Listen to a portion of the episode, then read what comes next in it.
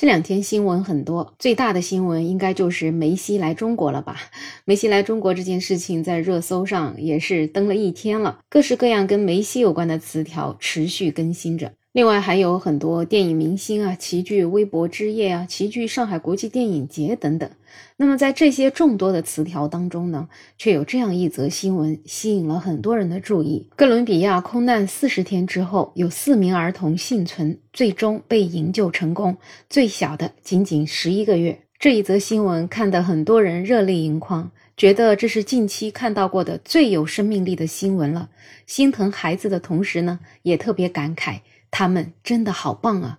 整整四十天在亚马逊丛林里面，他们是如何生存的，简直是难以想象。那这件事情呢，还是要回到五月一号。当时有一架载有七人的塞斯纳二零六飞机从哥伦比亚的阿拉拉夸拉市飞到瓜维亚雷州的圣何塞市，途中呢遇到了发动机故障，所以就发出了求救警报。可是，在他的求救警报发出之后不久，飞机的信号就从雷达上彻底消失了。事发之后呢，当局也是派出了救援队赶到现场。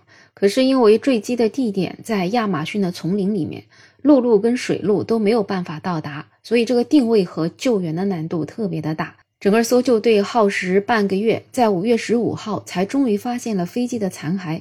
可是特别遗憾，三名成年人已经全部遇难了。可是原本还有四个小孩却不见了踪影。三名成年人分别是四名儿童的母亲，还有一名向导，另外还有一名飞行员。搜救人员推测，因为飞机呢是头朝下坠毁的，所以坐在飞机尾部的孩子可能在事故里面幸存了下来。那这件事情呢，也只是猜测，到底有没有幸存呢？一开始其实大家心里也是没有底的。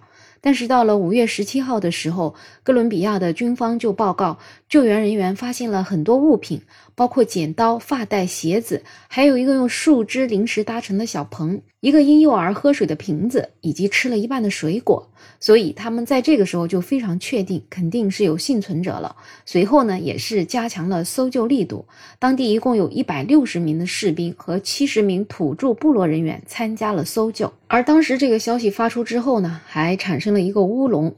哥伦比亚的总统佩特罗他在五月十七号的时候就发布了一条推特。他说已经找到孩子了，结果到了第二天呢，他又把前一天发的这条推文给删除了。其实也就是因为这个消息还没有得到证实，只是当时的一个猜测而已。由于天气的状况比较糟糕，搜救地带的地形复杂等等因素，救援人员当时并没有跟四个孩子建立联系，所以这个确实不能讲四个孩子已经获救了，还存在着很多的未知数。这四个孩子呢，是来自哥伦比亚的一个土著家庭。按照媒体提供的信息，四名儿童所属的维托托族的丛林生存经验是很丰富的。那么，他们的祖父埃登西奥·巴伦西亚在五月十九号的时候也接受记者采访，他说：“孩子们能够适应丛林，是深爱对方的，所以肯定是有希望存活。”他也呼吁救援队的人员不要放弃，因为孩子们还活着。最终呢，奇迹还是发生了。在哥伦比亚这个飞机失事的四十天之后，救援队在茂盛而且原始的亚马逊雨林里面找到了四名存活的孩子，他们的年龄分别是十三岁、九岁、四岁，还有一名孩子刚刚满一岁，而坠机的时候他才十一个月大。这个消息其实真的鼓舞了很多人。那么，哥伦比亚的总统六月九号也在社交媒体上说，整个国家都为他喜悦。迷失在哥伦比亚丛林的四名儿童还活着。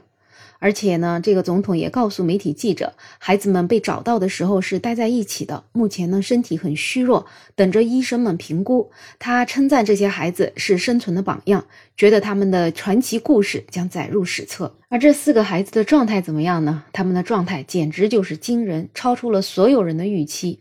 除了有脱水、营养不良、被蚊虫叮咬之外呢，四个人几乎没有受到其他的伤害。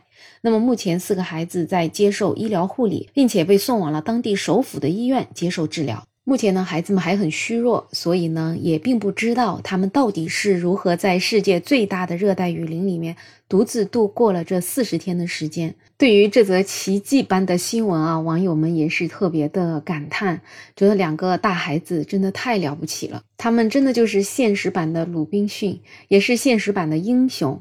他们自己还是个孩子，可是呢，却还要照顾另外两个小孩子，连十一个月的小婴儿都没有放弃，所以太不容易了。真的就属于人类之光了吧？